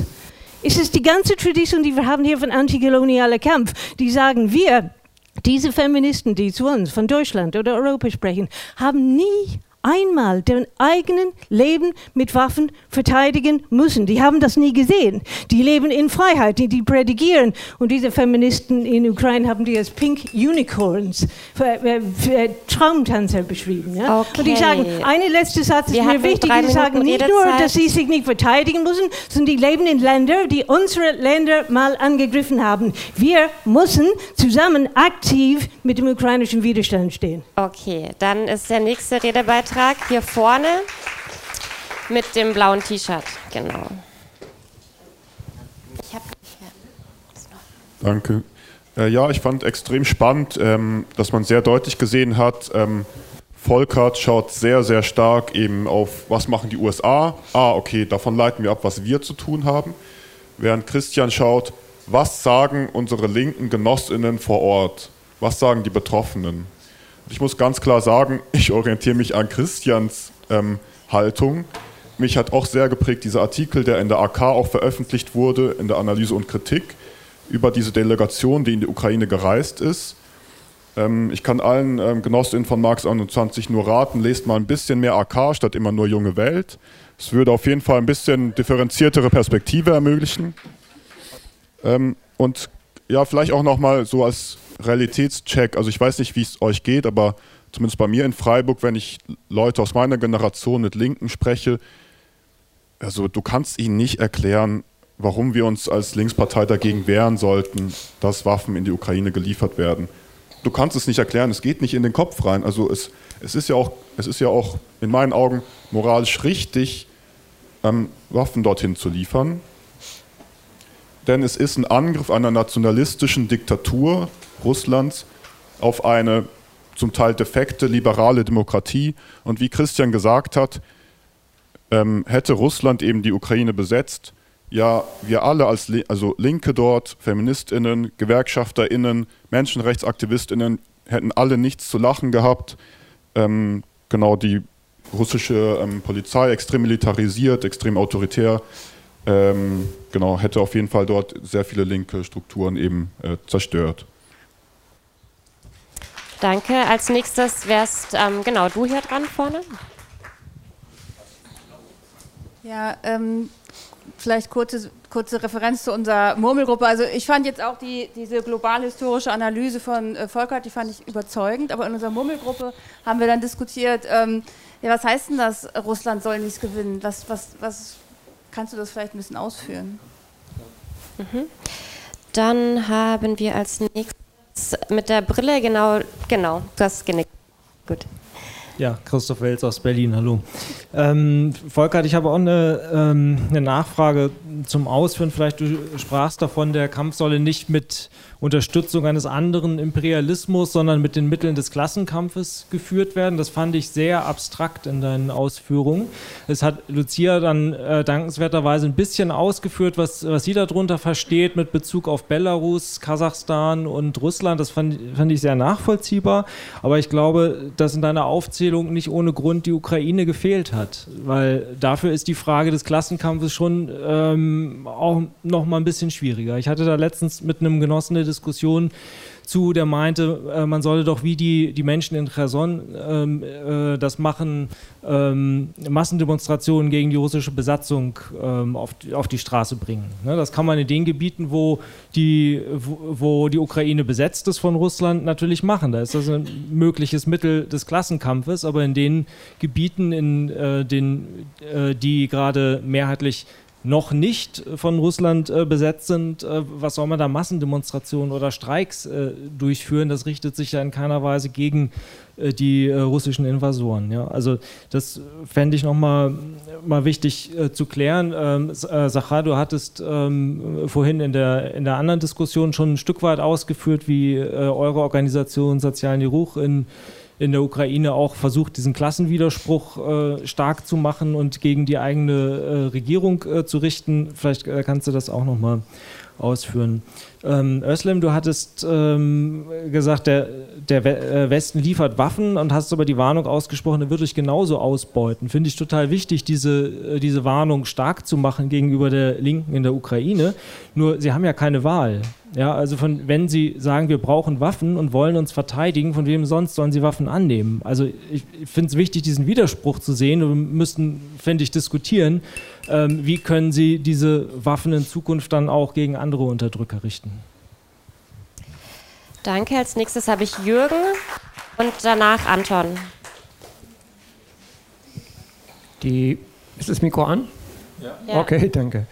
Ähm, ich habe die beeindruckenden Fernsehbilder noch vor Augen, äh, in denen äh, Zivilisten vor anrollenden russischen Panzern demonstriert haben gegen die Invasion, wo Frauen und Männer sich äh, haben ausbilden lassen an automatischen Waffen, um gegen die äh, drohende Invasion durch die Russen zu kämpfen.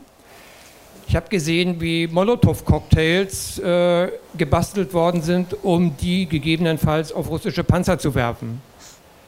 Ich erwähne das deswegen, weil ich äh, den, das mitgenommen habe, dass der Widerstandswille unter den Zivilisten in der Ukraine sehr, sehr groß ist.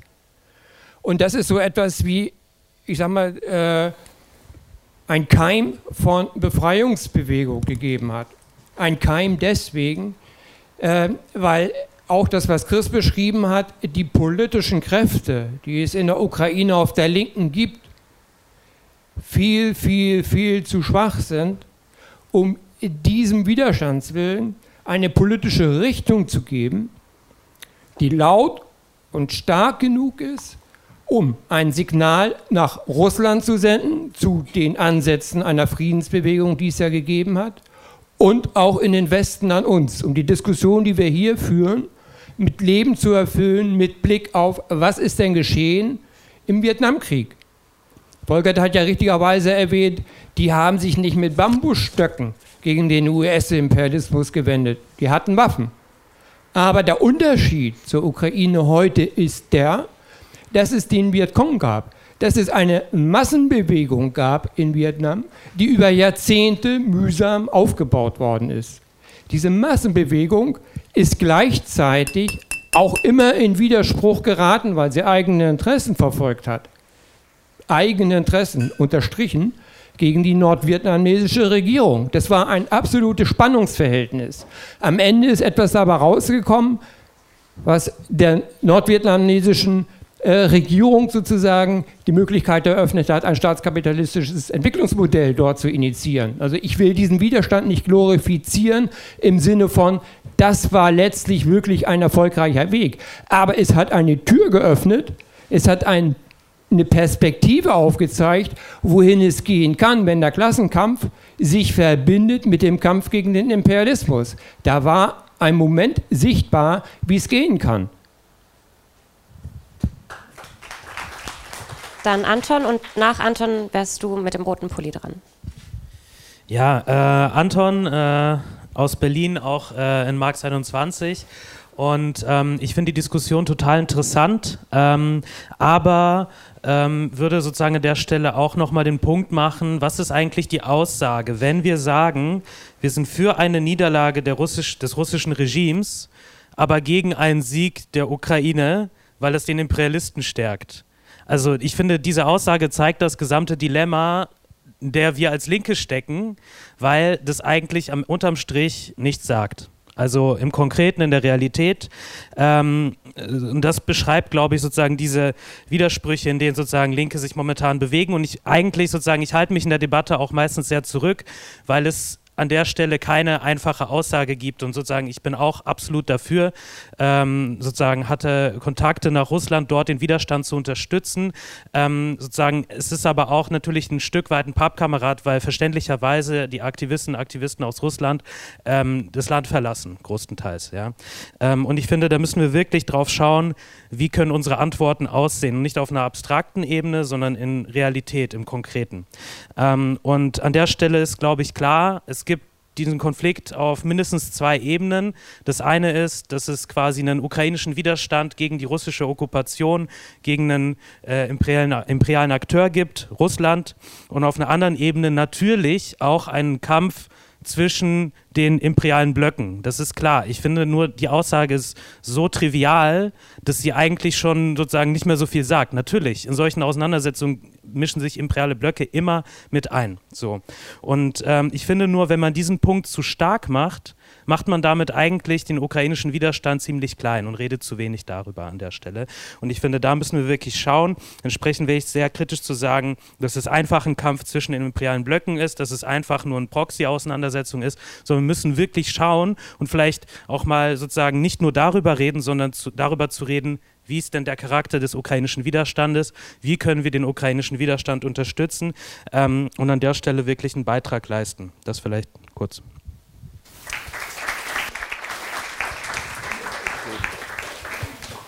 Ja, hallo, Bernd Gerke, mein Name. Ich würde gern nochmal stark machen den Gedanken, dass die Linke vor allen Dingen die Linke stärken sollte, wenn es um Internationalismus geht. Und das ist mir im, in der gesamten Diskussion, gerade wenn sie geostrategisch geführt wird, kommt sie so gut wie gar nicht vor. Und wenn man an die Verteidigungskräfte in der Ukraine erinnert und genau hinguckt, jemand hat vorhin das Beispiel von den Frauen, äh, die Mollys bauen und so weiter erzählt, dann hat das Gutteil gerade in den regionalen äh, äh, nicht in der zentralisierten Armee, wo man mit, mit spezialisierten äh, Mordmaschinerie arbeiten muss, aber in den regionalen Verteidigungskräften hat das den Charakter von Volkskrieg übernommen äh, oder eingenommen. Und wenn die ukrainische Linke sich dort nicht positioniert in diesem Befreiungskampf, dann hat sie verloren auf noch längere Zeit, als sie jetzt schon in den letzten Jahren verloren hatte. Das halte ich für einen ganz wichtigen Punkt. Das heißt nicht, dass wir unbedingt Waffen an die ukrainische Linke liefern sollen, aber sie in jedem Fall politisch bewusst unterstützen sollen, genau wie die russische, belarussische, das ist vorhin schon gesagt worden, kann ich nur unterstützen. Aber die ukrainische Linke kommt so gut wie gar nicht vor in der deutschen Debatte. Und einen letzten Punkt möchte ich noch machen, was auch nicht vorkommt. Der russische Imperialismus ist in die Ukraine gekommen, nicht um einfach nur imperialistische Ziele zu verfolgen. Die hat er auch, oder gegen die NATO sondern er, ich weiß nicht, ob das Wort wirklich korrekt ist, wir müssten darüber diskutieren, aber er führt gegen die Ukraine sowas wie einen Vernichtungskrieg. Aus den, in den Gebieten ist festgestellt worden, wo sich russische Truppen zurückgezogen haben, dass alle von ganz links bis ganz rechts, die sich bewusst zum Ukrainertum be, äh, bekannt haben, dass sie entweder ermordet worden sind, äh, gefoltert worden sind oder in irgendwelche äh, Lager verschleppt worden sind. Es geht darum, tatsächlich das Ukra die ukrainische Identität zu vernichten. Und da ist doch klar, dass in der Ukraine dem niemand zustimmen kann, außer wenn man Putin-Jünger ist. Alles klar. Dann gebe ich dir gleich das Mikro. Danach kann sich Werner bereit machen. Uh, thank you very much. I'm sorry, I, I will speak in, in English because I don't know German. Uh, Uh, my name is Zakhar Popovich. Um, I'm from Ukraine. Uh, I'm a member of the Socialny Ruch uh, organization, and uh, I pass you best regards from the Council of Socialny Ruch. Um, yes, I, I arrived uh, recently, around two weeks ago, to Poland, and then made it here to the uh, to the Berlin, and I spent you know almost all, all the time uh, in Kiev during the war, but also visited different cities, including the Bucha, Irpin, Borodyanka. So I witnessed the events, I witnessed uh, many things. But well, I, I, I will be short. Mm. Uh, about the national liberation and uh, class liberation struggles. Uh,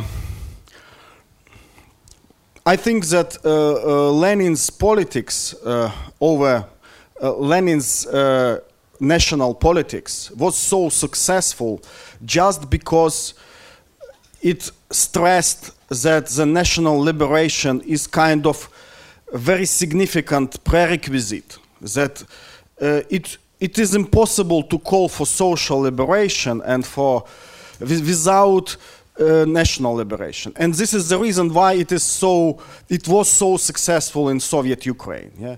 My grandfather uh, received his uh, school completion certificate in 1919 in the central Ukraine, in the small city of Korsun, Shevchenkivsky. And it was on four languages. It was on Ukrainian, Russian, Polish, and Jewish, Yiddish language. And uh, this is the identity of Ukraine. I, am, I ask you to respect this multicultural identity of Ukraine. And this is exactly the identity of Ukraine that is questioned by Putin. yes, so I'm sorry.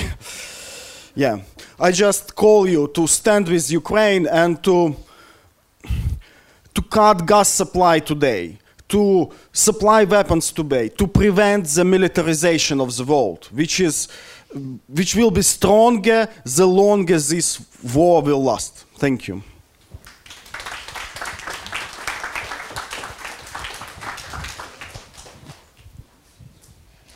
Kurz ähm, die letzten Redebeiträge. Ich habe jetzt noch Werner, Matze und am Schluss Jag auf der Liste, bevor wir in die Schlussrunde einsteigen. Ja, ich, ich denke, ich will auf ein, zwei, drei zentrale Fragen kurz eingehen. Erstens, wer bestimmt eigentlich den weiteren Kriegsverlauf? Das ist meiner Meinung nach die zentrale Frage für die Beantwortung. Das ist nicht die Widerstandsbewegung in der Ukraine, nicht all diejenigen Leute, die aufstehen gegen die Besatzung, lokal oder sonst wo, sondern die Kriegsstrategie wird definiert durch die US-Regierung, meiner Meinung nach. Die liefern die entscheidenden Waffen, die liefern die Strategie, wo der Krieg wie geführt wird mit den schweren Waffen. Und äh, ohne die schweren Waffen wird die Ukraine den Krieg nie gewinnen können. Also, wenn man das will, die schweren Waffen, bedeutet das, dass man Teil eines NATO-Krieges werden wird. Ja, man kann das nicht voneinander trennen. Man wird nicht die Bedingungen diktieren können hinterher, welchen Charakter der Krieg denn hatte. Äh, sondern der wird den Krieg eines imperialen Krieges haben zwischen Russland und der NATO und der EU. Dann will ich noch mal sagen zur Frage des Aufrüstungsprogramms der Bundesrepublik Deutschland. Äh, äh, dieses Sondervermögen über 100 Milliarden. Äh, Chris, du hast gesagt, das sei sozusagen schon lange geplant gewesen. Das ist überhaupt noch nicht geplant. Die wissen noch nicht mal, welche Waffen sie jetzt machen wollen. Es wird jetzt beraten, wie man in dem Krieg wie aufrüstet. Äh, welche Art von Waffen äh, angeschafft werden sollen, welche äh, Bereiche der Armee aufgerüstet werden. Das wird jetzt sozusagen zusätzlich äh, äh, angeschafft. Es gibt einen Streit über das Anschaffungsprogramm jetzt, äh, wie das äh, vonstatten gehen soll. Das ist eine erhebliche Ausweitung, praktisch eine Verdopplung des Rüstungshaushaltes und da werden die Karten neu gemischt, wie aufgerüstet wird, für welche Zwecke. Äh, und ich denke mir, die EU wird ihre Linie ändern angesichts des Eingriffs der äh, USA. Das heißt, sie werden sich hinter der USA einreihen, sie werden dann äh, US-Waffen kaufen und so weiter, um sich dort unterzuordnen. Ist auch zum Teil schon angekündigt. Und äh, ich denke mir, äh, von daher kann man nicht sagen, dass das sozusagen schon lange geplant war, sondern die Umorientierung des äh, US-Imperialismus fand statt mit dem Widerstand in der Ukraine und der Schwäche der US-Armee. Also das gesehen haben, haben sie Blut geleckt und haben sofort ihre Taktik geändert. Also so schätze ich die Situation ein.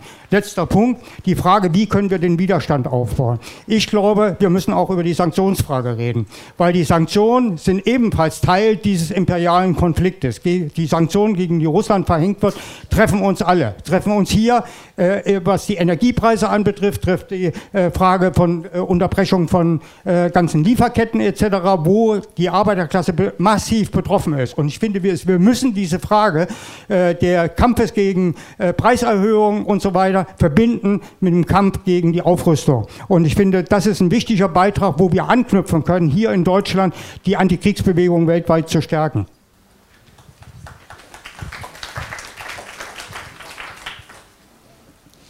Äh, hi, ich bin Matze, ich bin auch von Marx 21. Ähm, genau, also ich will noch mal ein bisschen äh, in eine andere Richtung als viele meiner Vorredner, auch von Marx 21. Ähm, das will ich noch mal klarstellen, weil das hier einfach ähm, Genau, also weil es einfach nicht so ist, dass wir hier eine einzige Linie hätten oder so, sondern ich meine, der Konflikt oder der, der Krieg, die Invasion besteht jetzt seit ein paar Monaten und wir hatten ein, zwei Veranstaltungen am Anfang des Krieges dazu gemacht äh, mit ein paar Dutzend Leuten, aber ähm, ich finde, da gibt es noch äh, sehr viel, was sich jetzt in der Zwischenzeit getan hat. Und ich finde, äh, das Erste, was mir ganz wichtig ist, ist die Aussage von dir, Volker. Du meintest, äh, dass ähm, äh, dass wenn die Ukraine gewinnt, äh, wird die Wahrscheinlichkeit von Kriegen weltweit stark zunehmen. Und da stelle ich doch ein riesen Fragezeichen dahinter, weil es ist doch gerade so, dass wieder, nachdem die, der Irakkrieg äh, quasi äh, massiv gescheitert ist und auch weltweit äh, von allen möglichen großen imperialistischen Nationen so wahrgenommen wurde als äh, gescheitert und, der, und, die Truppen jetzt aus Afghanistan abgezogen sind, hat Putin jetzt wieder eine riesige Invasion gemacht. Und wenn äh, Putin damit gewinnt, glaube ich, stärkt es eher. Ähm, Genau, die Gefahr, dass quasi äh, weltweit auch andere Nationen, wie jetzt Deutschland zum Beispiel, dass er jetzt massiv aufrüstet, auch sich das anschauen. Und gerade mit dem Argument, ja, okay, Putin macht Kriege, ähm, der droht die Leute zu unterjochen, ähm, wir müssen, und dann kann man sich irgendwas ausdenken und so weiter. Wir kennen die ganzen Lügen aus Irak damals. Ne? Ähm, darum die Gefahr, dass die nächsten 10, 15 Jahre Kriege mehr werden, wenn äh, die Ukraine verliert, ist doch eher groß. Ähm, Genau, die, der andere Punkt ist, äh, oft wird suggeriert, das war jetzt auch die ganze Zeit so suggeriert worden, dass der Westen ein monolithischer Block ist. Und das finde ich, widerspricht einfach allen Tatsachen.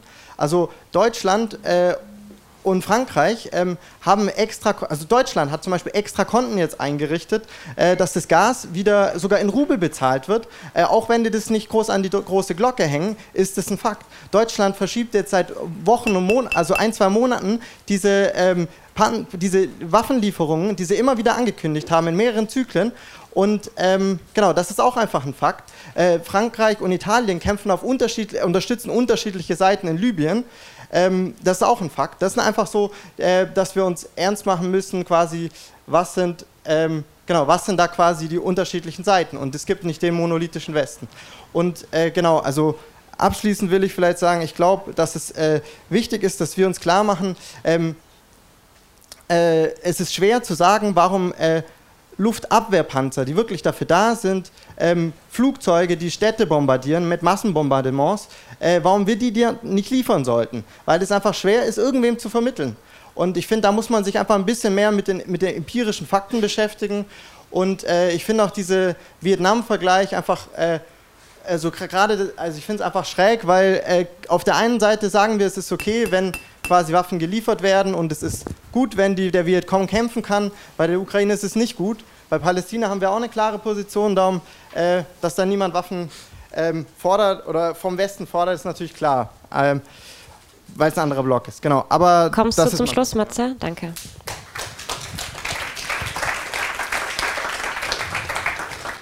Ja, hey, äh, mein Name ist Jörg Papst aus Berlin. Ähm, ich fand äh, genau die Debatte super spannend und glaube ich auch notwendig. Müssen wir weiterführen. Ich wollte auch nochmal sagen, bin in vielen Punkten bei Christian. Ich glaube auch, dass wir hier auf dem Kongress in der Mehrheit absolut an der Seite des ukrainischen Widerstandes stehen gegen Putin. Also die Putin-Versteherinnen in unseren Reihen sind, glaube ich, extrem äh, gering. Ähm, ich, ich, finde, das ähm, war trotzdem mit einer Darstellung von Christian nicht einverstanden. Und äh, da wollte ich noch mal was zu sagen. Und das ist die Frage des Charakters dieses Krieges, dass er einen Doppelcharakter haben. Das macht es ja auch für uns so kompliziert. Dass er einerseits eine nationale Befreiungscharakter hat gegen den russischen Imperialismus, aber eben andererseits auch ein interimperialistischer Konflikt ist. Und das kann man, also mein Gefühl ist, dass das oft weggeredet wird, zur Seite gewischt wird, ja, dass da auch, auch, auch bei der ukrainischen Linken es ähm, Illusionen in die EU gibt, in die NATO, Hoffnung, dass sich darüber sozusagen eine wirkliche Unabhängigkeit oder eine Befreiung herstellen lässt, wo wir, finde ich, auch in unserer Erfahrung ähm, in einem der stärksten imperialistischen Länder in der EU klar machen müssen, dass das keine ähm, genau, einfache Gleichung ist. Ja? Irgendwie die EU und auch die NATO äh, sind für Menschenrechte und Demokratie. Und ähm, dieser Doppelcharakter des Krieges, also dieser, dieser Stellvertreterkrieg, der hat, in, finde ich, in den letzten Wochen ist der viel, viel deutlicher zutage getreten und wird jetzt auch in den Aussagen von NATO-Offizieren, auch von der deutschen Bundesregierung mit der Niederlage ähm, äh, des russischen Imperialismus der Forderung dessen und der Lieferung schwerer Waffen, das wird viel deutlicher werden. Und das Schlimme ist doch, dass das alles auf dem Rücken der Ukrainerinnen und Ukrainer ausgetragen wird. Die sterben in den Schützengräben. Und ähm, wir, ich, ich finde, keine Seite bringt irgendeinen Fortschritt. Keine Seite bringt irgendeinen Fortschritt. Deswegen finde ich diese Losung von weder Washington noch Moskau so zeitgemäß, auch wenn sie abstrakt scheinen mag, in einer gewissen Sa äh, Hinsicht. Und ähm, finde, da müssen wir dran anknüpfen, weil äh, genau die, die, das Leid der Ukrainerinnen und Ukrainer wird ausgenutzt von den großen imperialistischen Blöcken. Und da müssen wir klar Nein zu sagen und äh, stattdessen die internationale Solidarität entgegenstellen und auf die Straße gehen und gemeinsam organisieren, äh, ob es jetzt äh, gegen Putins äh, Krieg direkt ist oder gegen die Aufrüstung unserer eigenen herrschenden Klasse hier. Okay, vielen Dank an alle Diskussionsbeiträge. Und bevor ich jetzt den beiden ihr Schlusswort gebe, möchte ich noch kurz darauf hinweisen, dass wir um 15 Uhr wieder mit unseren ähm, Veranstaltungen, Seminaren und so weiter starten. Bis dahin haben wir eine Mittagspause mit leckerem Essen im Hof. Und Später ab 15 Uhr gibt es ähm, weiter spannende Veranstaltungen zu Klimabewegungen, Gewerkschaftsbewegungen, zum Kampf gegen den Sexismus und Rassismus und ich freue mich drauf, euch da alle wiederzusehen. Ich würde jetzt so beenden, wie wir gestartet haben. Chris, dir fünf Minuten ein Schlusswort geben. Ich hoffe, das klappt, reicht. Ja, äh, ja, ist schwierig, fünf Minuten. Gut. Äh, danke vielmals für alle Wortbeiträge. Und ich bin äh, froh, dass sich auch wirklich ein recht breites Meinungsspektrum hier gezeigt hat. Und offensichtlich auch innerhalb von Marx 21 es durchaus lebendige Diskussionen gibt, was ja äh, ohnehin notwendig ist. Äh, Volker, du hast äh, auf Lenin verwiesen. Ich habe jetzt keine großen Zitate in meinem Referat gebraucht, weil ich das nicht für relevant zu Beginn hielt. Aber natürlich orientiere ich mich durchaus am Selbstbestimmungsrecht äh, von Lenin. Natürlich müssen wir auch seine Devise hochhalten, genau hinzuschauen.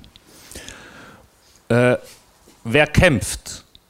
Es kämpfen russische Invasionstruppen, Besatzungstruppen mit einem Aspekt von Vernichtung, wie das Bernd äh, äh, angesprochen hat gegen die Bevölkerung. Und auf der anderen Seite bekämpfen die ukrainischen Truppen und es kämpfen Territorialverbände, die äh, teilweise ziemlich chaotisch organisiert sind.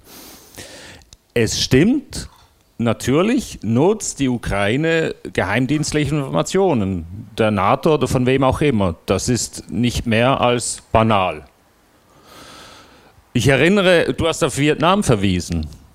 Die russische Beteiligung im Vietnamkrieg war ungleich größer als die der, der Amerikaner jetzt in der Ukraine. Die russische Beteiligung in Vietnam ging so weit, dass sie an den Schützen, also an den Artilleriegeschützen des Vietcong und der Vietnamesen direkt standen. Die waren direkt dabei. Das war eine wesentlich heftigere Intervention. Ob man jetzt das gut oder schlecht fand, aber nur einfach nur, dass man das auch nochmals erinnert, wenn man schon historische äh, Vergleiche anstellt. Äh, die Logik zu sagen, äh, wir sind äh, einerseits für eine Niederlage Putins, aber andererseits nicht für einen Sieg der Ukraine, weil das ein Sieg der NATO sei. Das geht mir eigentlich nicht in den Kopf, was das, was das für ein Resultat ist. Selbstverständlich müssen wir für die Niederlage Putins sein und Russlands. Das ist die Voraussetzung, die Bedingung, dass überhaupt eine Zivilgesellschaft in der Ukraine überleben kann und dass es Klassenkampf gibt. Und selbstverständlich ist diese Niederlage Putins eine militärische, aber vor allem, vor allem eine politische. Und natürlich spielt da die russische Antikriegsbewegung eine Rolle. Natürlich spielen andere Kräfte eine Rolle, um diese Niederlage Putins durchzusetzen. Ich erinnere beispielsweise an, die, Feminist, Anti-War Resistance, eine feministische, äh, ein feministisches Netzwerk in Russland, was explizit das Recht der Ukraine auf Waffen, auf bewaffneten Widerstand, auch auf Waffen zu erhalten, von wem auch immer die kommen mögen, begrüßt. Es gibt auch russische sozialistische Organisationen, die dieses Recht explizit gutheißen und sich natürlich dann im russischen Kontext in einer extrem schwierigen Situation aussetzen angesichts der Repression. Ja? Das gibt es und selbstverständlich ist es unsere Aufgabe, diese Kräfte äh, zu, zu, zu unterstützen.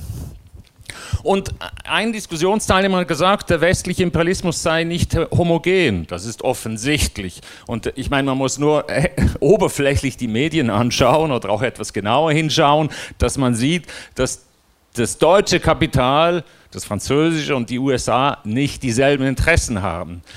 Diejenigen, ich mache es etwas polemisch, ich spitze bewusst zu, diejenigen, die jetzt sagen, der Hauptfeind stehe im eigenen Land, ja, also die alte Devise von Liebknecht in Luxemburg aufgreifend, die sollen das ernst nehmen.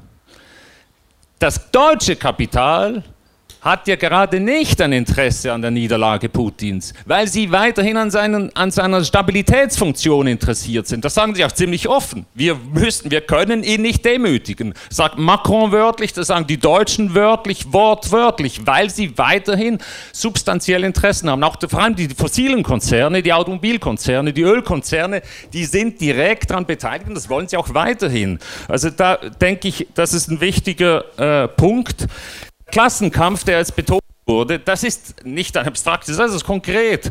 Und wenn wir in der Ukraine eine Klassenkampfperspektive äh, unterstützen wollen, dann müssen wir uns mit diesen Kräften verbinden, die diesen Klassenkampf, so schwierig er auch ist, führen wollen. Beispielsweise Sozialin Ruch in der Ukraine ist in einer ganz schwierigen Situation, weil die Zelensky-Regierung ein hyper-neoliberales, autoritäres Arbeitsgesetz äh, durchsetzt, was beispielsweise ganz banal den Kündigungsschutz weitgehend aussetzt. Da liefern, da macht Soziale Ruchen Widerstand konkret gegen die ukrainische Regierung. Das ist wichtig. Aber um diesen Widerstand zu führen, müssen sie gleichzeitig auch den Widerstand gegen die Putin-Aggression zu führen. Das, das geht ineinander her und das ist auch die schwierige Situation der ukrainischen äh, Linken.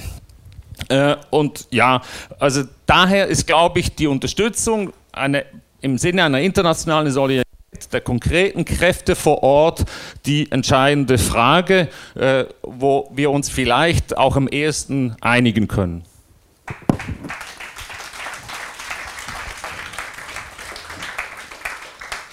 Ja, ähm, vielleicht äh, zum äh, Anfang.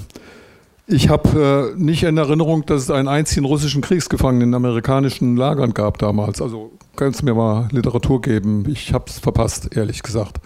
Äh, also ich glaube, dass der, die Beteiligung äh, der NATO, oder anders ausgedrückt, die, die, Beteiligung der NATO an diesem Krieg wesentlich größer als ist als äh, der Sowjetunion in Vietnam. Vietnam unterscheidet oder der vietnamische Widerstand unterscheidet sich vom ukrainischen und zwar auch vom historischen ukrainischen Nationalismus dadurch, dass er eine Massenbasis, die stark genug war, im eigenen Land hatte, um Imperialismus zu besiegen.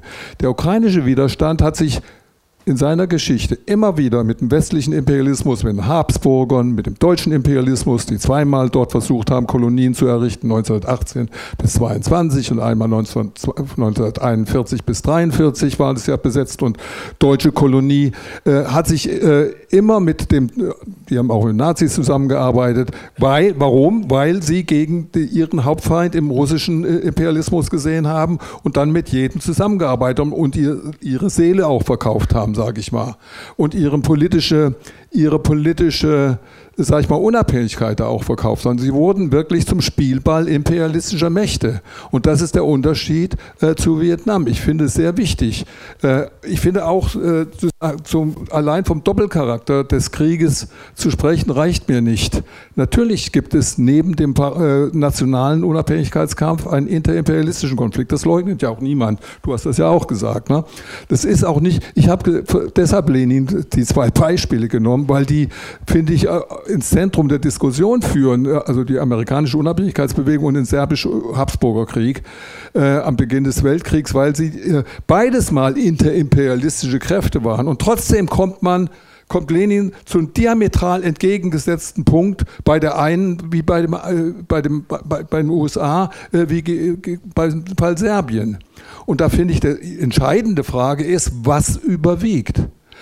Überwiegt der interimperialistische Konflikt? Ist der nationale Befreiungskampf ein Anhängsel des Inter- oder wird er, das ist er ja nicht immer von Anfang, der Lenin beschreibt auch, dass nationale Befreiungskämpfe auch zu, zu interimperialistischen Kriegen werden und, und umgekehrt. Also das, das, das, hält er sich alles offen und sagt, Leute, da müssen wir jedes Mal genau hingucken. Ja? Da gibt es gar keine Patentregel.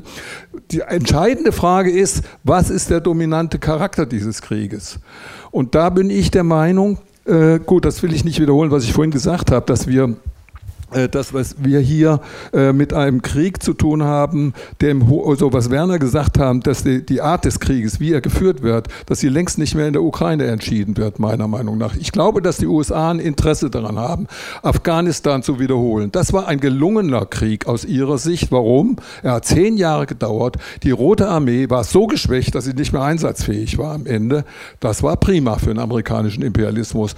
Trotzdem sind wir für die Unabhängigkeit Afghanistans. Weil, warum? Weil äh, dadurch der russische Imperialismus geschwächt wurde und der amerikanische aber nicht unbedingt handlungsfähiger geworden ist in dieser Zeit damals. Er ist es aber geworden und er ist es heute umso mehr. Äh, der Biden hat in seiner Eröffnungsrede gesagt, also äh, als er Präsident worden, geworden ist, hat er gesagt, äh, äh, wir müssen uns alle an einen Tisch setzen, aber ich sitze an der Kopfseite des Tisches hat er gesagt. Das heißt, ich, die USA, wir sind die einzige Weltmacht. Das hat auch äh, Brzezinski in den 90er Jahren gesagt, die Architekten der Rückeroberung oder der Eroberung äh, äh, Osteuropas durch NATO und EU, denen das ganz klar war, dass hier eine Chance besteht für den westlichen Imperialismus, äh, eine enorme Stärkung zu äh, gewinnen und äh, sich, ähm, ja, ich will, muss zum Schluss kommen. Also ich will mit einem Zitat von Erich Fried aufhören. Äh, nämlich äh, mit einem Gedicht von Erich Fried. Das heißt, ich bin der Sieg, mein Vater ist der Krieg, der Friede ist mein lieber Sohn, er gleicht meinem Vater schon. Wir wollen keinen Frieden, in der Ukraine, die ein bloßer Waffenstillstand des Imperialismus ist. Ein Verhandlungsfrieden äh, wird niemand dienen. Es heißt nur, dass der Krieg um die nächste Ecke ist. Dass der, Krieg, der eine oder andere zu schwach ist, um weiterzukämpfen. Äh, der Imperialismus führt notwendig zu Krieg. Und unsere Perspektive muss sein, Imperialismus weltweit zu bekämpfen. Und das bedeutet, dass wir meiner Meinung nach in der Ukraine was ich vorhin nur abstrakt sagen konnte, war aus Zeitgründen geschuldet, dass ich nicht darauf eingehen konnte mit den Mitteln des Klassenkampfes. Gestern hat eine Genossin äh, äh, gesagt, der Algerienkrieg als Be Beispiel genommen, äh, wo Massenstreiks, äh, und äh, Guerillakrieg zusammengingen. Und äh, das würde ich als eine Perspektive sehen äh, für die Ukraine. Ich glaube, nämlich die Alternative. Man muss sich ja immer fragen, was ist die Alternative? Nämlich Mittelstreckenraketen oder noch größere Waffensysteme und eine Eskalation, an dessen Ende ein interimperialistischer Vollerkrieg stehen wird. Das denke ich, da muss, da muss man auch irgendwo sagen, nee, bis dahin und nicht weiter. Weil sonst sehen wir, sehe ich uns wirklich dahin schlittern, dass wir sozusagen mitten in einem interimperialistischen Krieg im Namen der Befreiung der Ukraine sind. Das kann doch nicht unser Ziel sein. Also ich finde, dass da äh, dass wir äh, äh, mit den Mitteln des Klassenkampfs meine ich, und ich meine auch, auch wenn es, das wird dazu führen, dass die, dass die Ukraine jetzt besetzt würde, bin ich hundertprozentig deiner Meinung.